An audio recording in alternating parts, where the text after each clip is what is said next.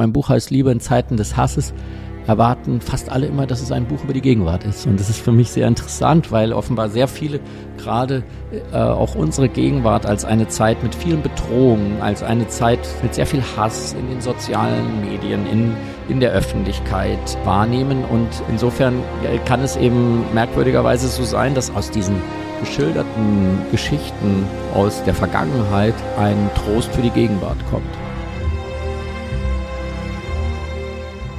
Sagt Florian Illies, den ich für eine neue Ausgabe des Stoberkreis Podcast Kunstpause getroffen habe. Mein Name ist Felix von Böhm und gemeinsam mit Michael Krieger treffen wir Menschen, die sich mehr als andere mit Kunst beschäftigen.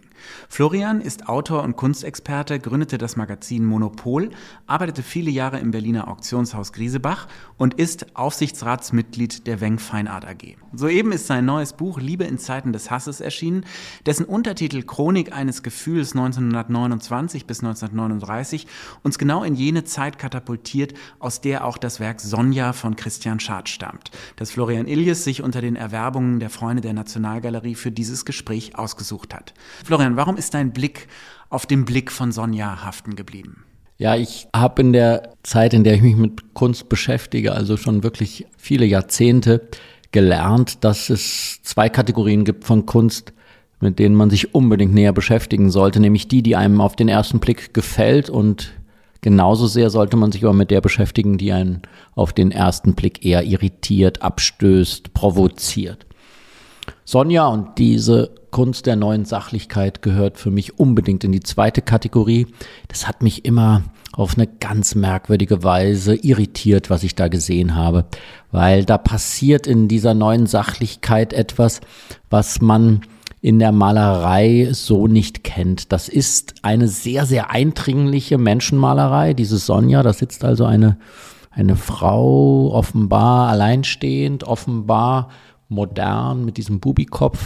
1928 entstanden dieses Bild. Und das ist ein ganz faszinierendes Einfangen einer Mischung aus äh, Emanzipation, auch aus Stolz, aus weiblichem Stolz. Das ist wirklich diese Generation dieser Frauen, die in diesen 20er Jahren nach dem Ersten Weltkrieg eine große Weise desillusioniert ist von der Weimarer Republik, von den Versprechungen der Gesellschaft, dass alles besser werden wird. Sie haben zusammen, hat sehr viel zu tun mit diesen äh, seelisch und körperlich verwundeten Männern aus dem Ersten Weltkrieg, die alle ihre Kraft eingebüßt haben. Und sie hat einen gewissen Stolz, sie hat auch einen gewissen Aufbruchsgeist und zugleich hat sie eine unglaubliche Müdigkeit. Mhm. Und das fasziniert mich sehr, weil es natürlich diesem 20er Jahre Bild, diesem goldenen 20er Jahre Bild ähm, auch widerspricht, dass man hier einfach eine so früh erschöpfte junge Frau sieht. Man weiß auch gar nicht so genau, ob sie eigentlich auf jemanden wartet oder ob sie gerade von jemandem verlassen wurde, finde ich. Sie sitzt da ja so allein, ein bisschen verloren. Ja, das glaube ich spielt eben in diesen in diesen späten 20er Jahren letztlich fast kaum noch eine Rolle. Wir kennen diese Welt und das macht dieses Kunstwerk so besonders eben aus den aus der Malerei von, von George Gross oder Otto Dix kennt man natürlich diese mondänen 20er Jahre, diese, dieses Feiernde, diesen Tanz auf dem Vulkan mit den amerikanischen Tänzen mit Charleston, mit, mit den, in den Revuen, Josephine Baker, also diese ganze dem Gegenwartsvergnügen hingegebene 20er Jahre Welt. Wobei es bei Dix da auch immer die Schattenseite gibt, die mit drin steckt, die zermarterten Gesichter, die entstellten Körper. Ne? Also bei ihm ist es eigentlich immer so beide Seiten, finde ich. Ja, bei ihm ist es äh, eben viel drastischer, ja, also bei, bei, bei Dix, eben auch bei, bei George Cross dann in die, in die Karikatur eigentlich überzeichnet. Und hier fehlt ja jede Drastik. Wir, wir haben hier eine kleine Szene aus einem Café. Man mag sich das romanische Café da vorstellen. Hinten sieht man noch so angeschnitten zwei, zwei andere Männer. Man sieht so eine geleerte Champagnerflasche in einem Kelch.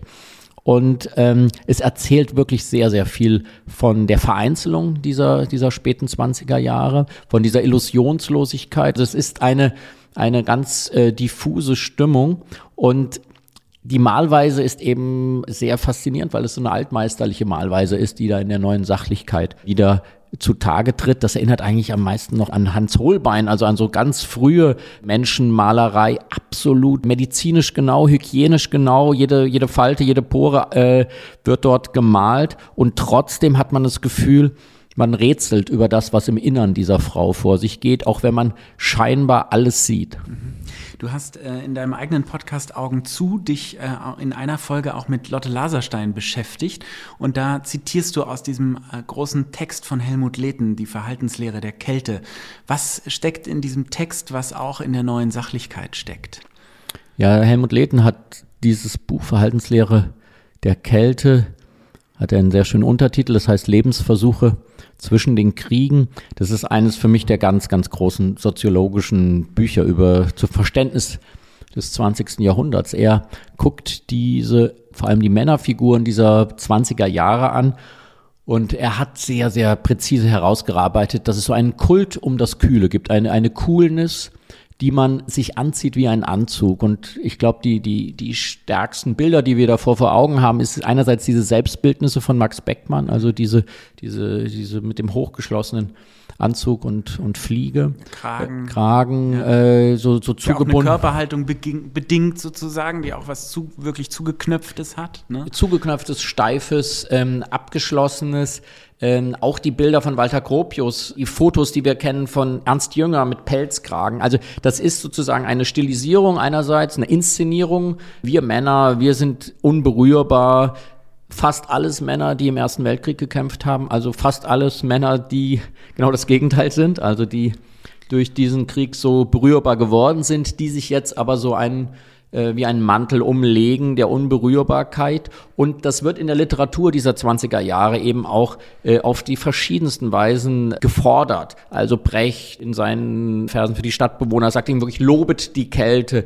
Ernst Jünger spricht, wir brauchen eine Literatur unter Null. Man inszeniert sich als Nordpolfahrer und so weiter. Also es geht die ganze Zeit um dieses, dieses Kalte, diese, diese Kühle die man setzt gegen dieses, diese Aufwallungen der 20er Jahre, die wir kennen, gegen die Straßenkämpfe, gegen die kommunistisch-nationalsozialistischen Straßenkämpfe, gegen, gegen all das, was politisch geschieht, versucht man sich mit so einer ja, seelischen Nüchternheit äh, abzuschotten. Und dieses Sonja scheint mir wirklich ein, ein absolut typisches Beispiel für diese Illusionslosigkeit, diese selbst auferlegte Härte zu sein. Und die führt natürlich zwangsläufig auch irgendwo zu einer gewissen Form der Isolation. Wenn wir hier so, sie so sitzen sehen, dann ist die zunächst mal nicht wirklich nahbar. Und gleichzeitig will man sich vielleicht zu ihr an den Tisch setzen. Ist dieses Gefühl, was dieses Bild enthält, auch eines, dem du versucht hast, in deinem neuen Buch auf die Schliche zu kommen, nämlich die Sehnsucht nach einer Wärme, die Sehnsucht nach einer Liebe in dieser kalten Zeit, in dieser, wie du schreibst, Zeit des Hasses.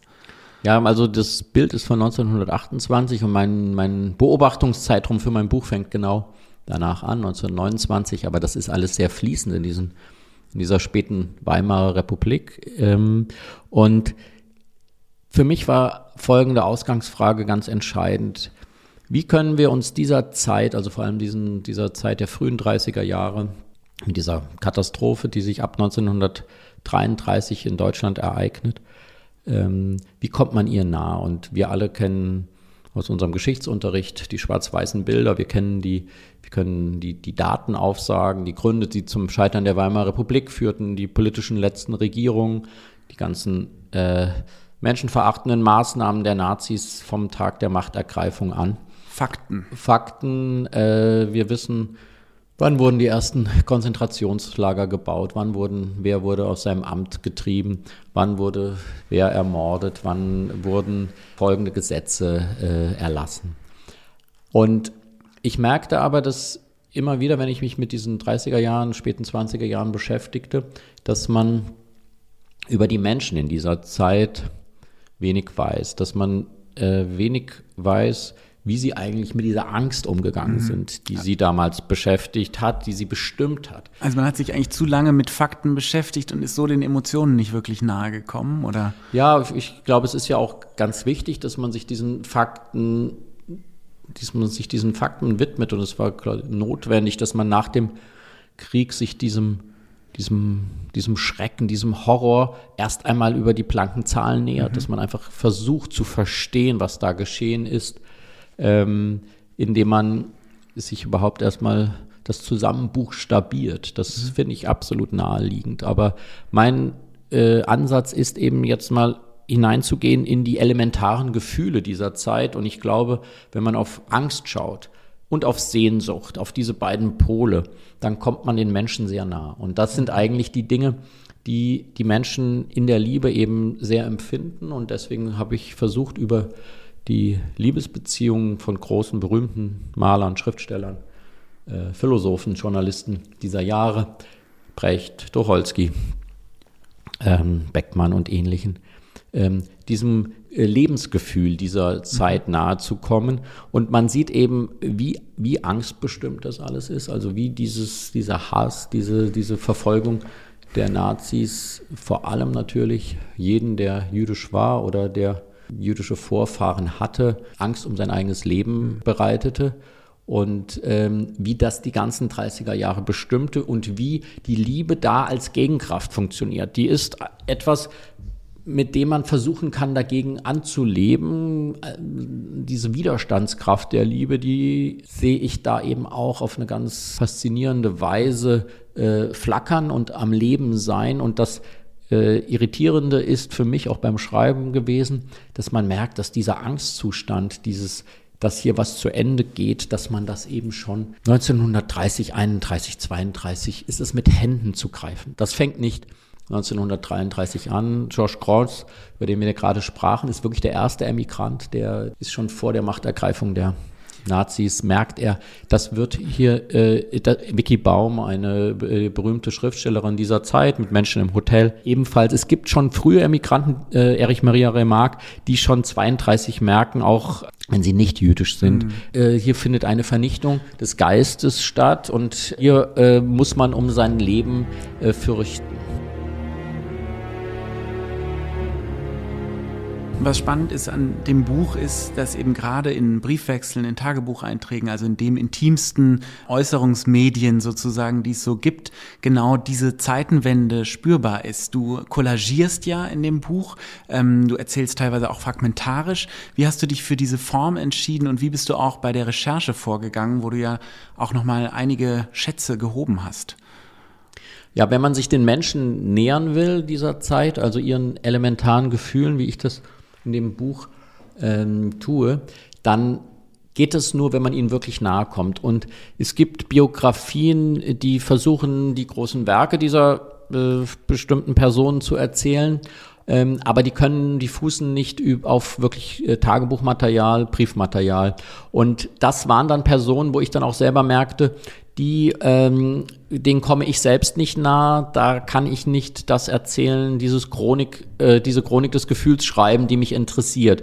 Und es gibt eben dann Figuren wie Klaus Mann, über den der wirklich vielleicht einer der größten Tagebuchschreiber überhaupt dieser Jahre gewesen ist, Größe in diesem Fall gekennzeichnet durch eine Erbarmungslosigkeit äh, gegenüber sich selbst in der Beobachtung und zugleich eine Genauigkeit in, der, in dem Erfassen der gesellschaftlichen Verschiebungen, der Veränderungen. Also er merkt dann eben schon im äh, Januar äh, 33 bei der Premiere des Kabaretts Pfeffermühle, das er mit seiner Schwester Erika macht, wie in der Ecke Nazis sitzen und alles mitschreiben und er spürt genau, äh, wie sich die Koordinaten ganz langsam verschieben. Und von anderen gibt es eben einfach unglaublich berührende äh, Briefwechsel. Beispiel Hannah Arendt und Heinrich Blücher, ihre große Liebe dieser 30er Jahre, wo man über die, über die Briefwechsel dieser, diesen Personen nahe kommt, ihrem Ringen. Hannah Arendt und Heinrich Blücher, zwei Personen, die anderweitig verheiratet waren und sich dann versuchen, aus ihren alten Ehen zu lösen und füreinander zu entscheiden im Exil in Paris.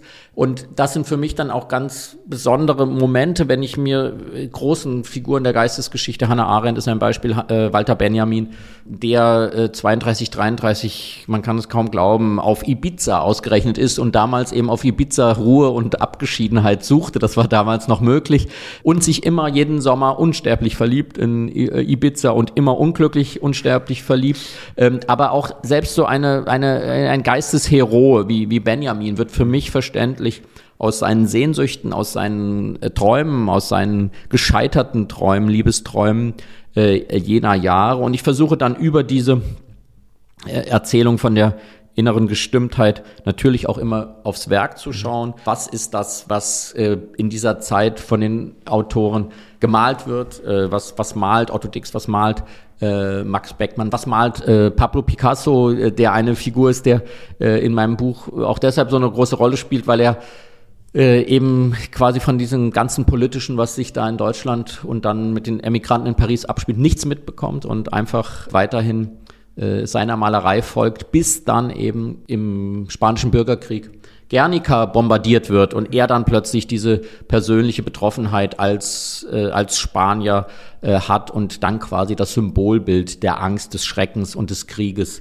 äh, mit Guernica malt. Also ich versuche das zu verschränken, zu kollagieren, habe wirklich unzählige äh, Bücher gelesen. Es ist eine sehr lange Bibliografie geworden. Es sind sehr, sehr, sehr viele alte Bücher jetzt in meinem Arbeitszimmer, die sich stapeln, die ich über die Jahre gelesen habe. Und äh, mir sind, für mich sind diese Tagebücher vor allem ähm, diese alten Zeitschriften aus diesen Jahren, die Briefwechsel unglaublich wichtig, um Zeitgefühle mhm. zu entwickeln. Die heißen, was hat man für Schallplatten gehört? Welche Kinofilme guckt man? Was trinkt man äh, im romanischen Café? Was trinkt man in Paris, wenn man dort abends sitzt auf der Kaffeeterrasse? Also das sind immer diese Details, die für mich unglaublich wichtig sind, die sehr sprechend sind, dass man versteht die Emanzipation der Frauen, wie diese Sonja von Christian Schad, aber eben durch das äh, Autofahren, dass die Frauen eben anfingen, Auto zu fahren und das mit dem Automobil mhm. sehr viel äh, verbunden ist, auch an Unabhängigkeit. Und das ist das Tollste war für die Frau, sich am, am,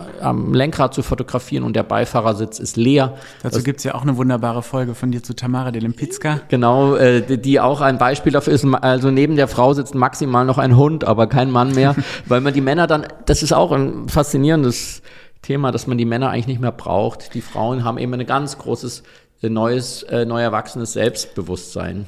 Die Männer, die man nicht mehr braucht und die auch etwas trinken, da gehört Gottfried Benn unbedingt dazu.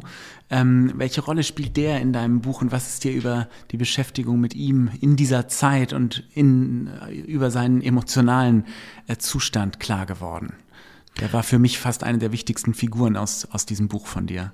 Ja, Gottfried Benn ist ein, ein Dichter, der mich, seit ich denken kann, sehr intensiv beschäftigt und das Faszinierende ist dann auch, dass man auf so, ein, so 20er Jahre dann schaut und auf Gottfried Benn guckt, den ich sehr verehre und dann plötzlich realisiert, unglaublich. Es gibt kein bedeutendes Gedicht aus diesen 20er Jahren äh, von Gottfried Benn. Dieses wilde Berlin, diese goldenen 20er, damit konnte er überhaupt nichts anfangen. Der hatte eben große Gedichte geschaffen vor dem Ersten Weltkrieg und in den 20er Jahren ist er ein ein Arzt in Kreuzberg hier, äh, der, der kaum über die Runden kommt und der versucht zu dichten und der Kaffee trinkt, Kokain nimmt, um endlich wieder in poetische Stimmung zu kommen, aber es klappt einfach nichts, gelingt ihm nicht. Dann gerät er 33 äh, in die Faszination für die Nazis und äh, schreibt einige schreckliche äh, Texte der, der Parteiname, dass jetzt die neue gute Zeit beginnt und gerät in Auseinandersetzung mit, mit Klaus Mann darüber. Darüber schreibe ich auch, auch in, im Sinne einer verhinderten Liebesgeschichte, mhm. nicht in einer erotischen Liebesgeschichte, sondern einer Verehrungsliebe, die Klaus Mann äh, völlig ernüchternd merkt, dieser von ihm so verehrte Gottfried Benn ähm, der, der gerät hier völlig aufs falsche Gleis. Und Ben merkt es dann so ein Jahr, zwei Jahre später, als die von ihm so angehimmelten Nationalsozialisten plötzlich sagen, ob er nicht vielleicht auch jüdisch sei und warum er eigentlich solche schmutzigen Gedichte äh, früher geschrieben hat. Also der, der, der Befürworter gerät plötzlich selbst äh, in Gefahr. Und da entsteht eine große Selbsthass äh, bei, bei Ben. Und das Faszinierende ist dann, dass aus diesem Selbsthass, dann will er einen Gedichtsband auflegen zu seinem 50. Geburtstag, guckt an, dass er wirklich in den letzten 15 Jahren gar keine Gedichte mehr mhm. geschrieben hat, die er ernst nehmen kann. Und plötzlich, und das beschreibe ich, äh, ist er eben im Sommer 35 in Hannover, ausgerechnet in einer Militärverwaltung als Arzt tätig. Und da fängt er plötzlich wieder an zu dichten. Und das ist ein Versuch von mir auch über das Wesen von Poesie zu schreiben, dass sie, dass sie eben genau nicht in, in den goldenen 20er Jahren entstehen kann, sondern dass sie danach entsteht, dass sie manchmal die Einsamkeit, die Monotonie, die den Selbsthass braucht, äh, um wieder äh, ins Laufen zu kommen. Und insofern ist, ist Ben für mich auch einfach eine, eine Gegenfigur ähm, äh, in dieser Zeit, denn ich versuche beides zu erzählen. Ich möchte, dass es keine Schwarz-Weiß-Erzählung dieser 30er Jahre ist, sondern ich möchte die Grauzonen ausleuchten. Das interessiert mich besonders. Ich möchte schauen, was ist da, wie, wie geht da ein Ernst Jünger durch diese Zeit? Wie geht auch eine Sophie Scholl, eine, eine große, die große Widerstandskämpferin durch diese Zeit, die sich unglücklich verliebt oder glücklich, wie immer man es sagt, nämlich in einen Nazi-Soldaten, einen glühenden Nazi, Fritz Hartnagel, ähm, und sie selbst ist völlig zerrissen, nicht nur zwischen diesem Nazi, den sie nun liebt, sondern auch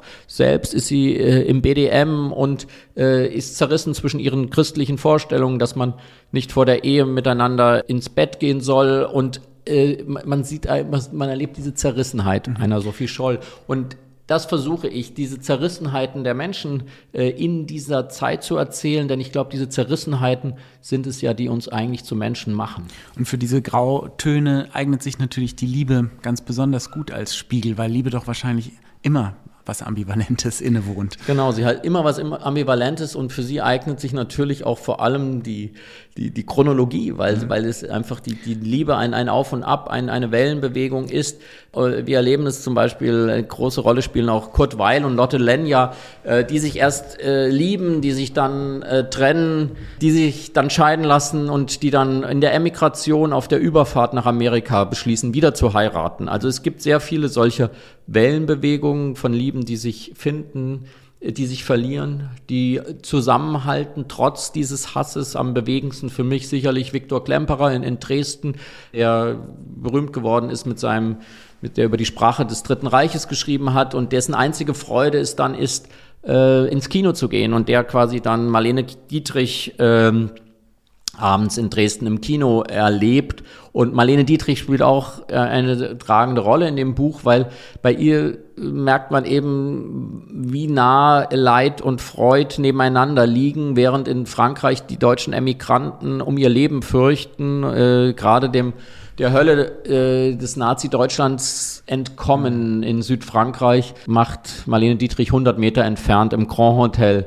Eden Rock äh, mondainen Urlaub mit Mann, Geliebten und künftigen Geliebten und kriegt von dem Leid und Elend um sie herum gar nichts mit. Und diese ungleichzeitigen Gleichzeitigkeiten faszinieren mich immer. Das hat mich 1913 äh, unglaublich fasziniert, das aufzuschreiben als, als einen Moment von Innovation und Tradition. Und mich interessiert es eben hier genauso, um einfach zu zeigen, die Vielschichtigkeit dieser 30er Jahre und wie unter dieser, dieser unter diesem unglaublichen Hass äh, eben Liebe wachsen kann, Liebe verkümmern kann und wie die Liebe etwas unglaublich Tröstendes haben kann. Und das ist, glaube ich, auch der Grund, warum, wenn ich über das Buch spreche heute und sage, mein Buch heißt Liebe in Zeiten des Hasses, erwarten fast alle immer, dass es ein Buch über die Gegenwart ist. Und das ist für mich sehr interessant, weil offenbar sehr viele gerade äh, auch unsere Gegenwart als eine Zeit mit vielen Bedrohungen, als eine Zeit mit sehr viel Hass in den sozialen Medien, in, in der Öffentlichkeit wahrnehmen. Und insofern äh, kann es eben merkwürdigerweise so sein, dass aus diesen geschilderten Geschichten aus der Vergangenheit ein Trost für die Gegenwart kommt. Du ähm, hast es gerade schon erwähnt, 1913, äh, das ist ja nicht das einzige Buch, wo du sehr präzise einen bestimmten Zeitraum in den Blick nimmst. Ähm, warum endet der Zeitraum deiner Betrachtung genau 1939 bei diesem Buch? Mich interessieren immer Übergänge, mich interessieren Übergangsphasen, wo etwas endet und etwas anfängt und deswegen steige ich eben ein in diesen späten 20er Jahre, also 1929, weil für mich dieser, diese, diese große, große Zäsur 1933 nur verständlich ist, wenn man versteht, was vorher äh, geschehen ist in Berlin. Das Berlin war die Hauptstadt der Libertinage der Welt. Hier sind äh, Homosexuelle, Bisexuelle, aus der gesamten Welt nach Berlin gekommen, um hier ihre Freiheit zu leben. Wir wissen das von Christopher Isherwood, von, von Cabaret und von vielen, vielen anderen Sachen. Das war die Hauptstadt der Kunst, der alten Kunst. Das war die Stadt, wo es die meisten Theater, die meisten Kinos, die meisten Oper der Welt gab. Das war wirklich eine Weltstadt, wie es sie danach nie wieder gab. Es gab äh, Ende der 20er Jahre 146 Tageszeitungen in Berlin. Das ist alles äh, eine unvorstellbare Energie und all das wurde 1933 abgewürgt, vernichtet, beendet. Und das wird nur klar, wenn man zeigt, was vorher äh, geschehen ist. Und mir ging es dann aber darum, auch nicht 1933 aufzuhören, sondern zu sagen, aber die Menschen haben weitergelebt, mhm. trotz dieser Katastrophe, trotz dieser Bedrohung.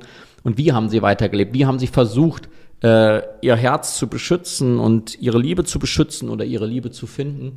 Und ähm, ich finde einfach diese, diese, dieses, die, 1939 ist dann eben ein Jahrzehnt, 29 bis 39. Und äh, ich höre eben auf mit dem Beginn des Krieges, weil, weil dann einfach nochmal eine ganz neue Dimension beginnt. Äh, anderer Kontext der, der Liebe dann auch irgendwo. Ja. Äh, in, in der die Liebe tritt dann in den Hintergrund, weil es dann doch die, die, die, Männer an der Front sind und äh, äh, dieses ganze äh, ein, ein, eigenes, das ist ein eigenes Buch, ein eigenes, ein eigenes Garantiert, großes, ein muss eigenes. auch kommen. Liebe, Liebe ab 45 ja. ist, glaube ich, ein Riesenthema ja. mit den Heimkehrern, mit den weißen Witwen, mit dem Warten, diesem endlosen Warten, der, dem Versuch wieder zueinander zu finden, das Trauma zu integrieren. Ich glaube, da gibt's äh, bei uns allen zu Hause viele Geschichten. Genau, wir kennen alle diese nicht erzählten Geschichten, diese merkwürdigen nicht erzählten Geschichten, diese Fragen, die eigentlich uns jetzt heute so kommen. Was war da eigentlich mit dem Großvater und was war da eigentlich mit der Tante? Und ähm, das sind dann alles die Folgen. Das ist aber wirklich ein, ein, das nächste Buch, äh, was man schreiben müsste. Also auch erst einmal das über den Krieg und dann das über die Nachkriegszeit. Ähm, glaube aber, dass es erstmal ganz wichtig ist zu verstehen, wo kommt das alles her und äh, dass man eben sagt, diese, was waren das eigentlich für 30er Jahre? Was bedeutet das ähm, für unsere Vorfahren in dieser Zeit aufgewachsen zu sein, äh, zerrissen zu sein, zwischen diesem Druck in die Partei eintreten zu müssen, äh, weil man sonst seine eigene, nicht nur sein Fortkommen, sondern auch seine eigene Familie gefährdet. Was hieß das? Was bedeutete das für die Liebe? Was bedeutet das für die Liebe zwischen einem Deutschen und ein, einer Jüdin? Oder äh, was, unter welchen Belastungen äh, stand man damals? Äh, und wer hat es ausgehalten, trotzdem diese Liebe zu leben? Wer hatte unglaubliches Glück und konnte emigrieren? Wer hatte das große Pech und mhm wurde vor der Emigration äh, inhaftiert oder getötet. Also das, das ist ein, ein Versuch, es geht auch um Zufälle natürlich, das ist eben die, die, die Tragik dieses Lebens sehr oft, um glückliche oder um, um tragische Zufälle. Und aber es geht doch sehr um, um, diese, um dieses große Spannungsfeld aus, aus Sehnsüchten, aus Liebe und aus Angst.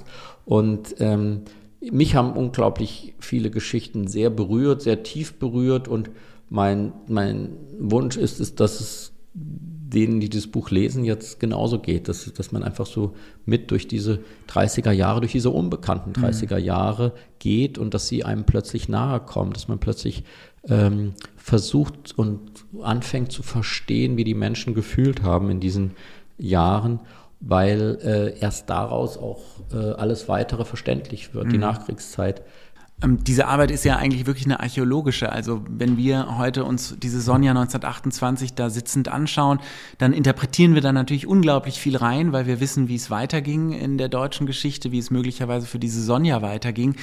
Und das, was dein Buch eigentlich tut, ist ja wirklich in diese Perspektive reinzuschlüpfen und ähm, zu gucken, was hat Sonja, was haben die, äh, die Zeitgenossen von Sonja gefühlt. Ja, und ich glaube, dass wir jetzt einfach äh, merken, es ist jetzt äh, an uns und an unserer Zeit einen neuen Blick zu werfen auf diese Jahre. Wir erleben das äh, mit Babylon Berlin, äh, was, was dort über diese Filmserie an Neugierde und auch ein Bewusstsein über diese späten 20er und frühen 30er Jahre äh, geweckt wurde. Äh, du selbst hast mit Fabian und Dominik Graf in der Regie diesen Erich Kästner sowohl in die Gegenwart geholt als auch in seiner Vergangenheit verortet. Und man sieht an dieser ungemeinen Aufmerksamkeit und an dieser Begeisterung auch für diesen Film oder für andere Filme, die gerade in diesen 30er Jahren spielen, dass das für uns das scheinbar ausgeleuchtetste Jahrzehnt das unbekannteste ist und dass wir alle äh, sehr äh, neugierig sind, dort zu graben und zu sagen, wie unter diesem Zeitalter des Hasses der Nazis, wie haben die Menschen da gelebt, was hat das mit den Menschen gemacht? Und äh, die Sonja ist ein Beispiel dafür, äh, die schon in ihren merkwürdig leeren Augen schon 1928 zu ahnen scheint, dass äh, sie zwar schon scheinbar genug gesehen hat, aber dass die schwierigsten und kompliziertesten und undurchsichtigsten Jahre erst noch folgen. Und äh, Liebe in Zeiten des Hasses von mir soll in diese undurchsichtigen Zeiten hineinschauen und das Ziel ist, dass man danach ein bisschen hellsichtiger ist. Danke. Vielen Dank für das Gespräch.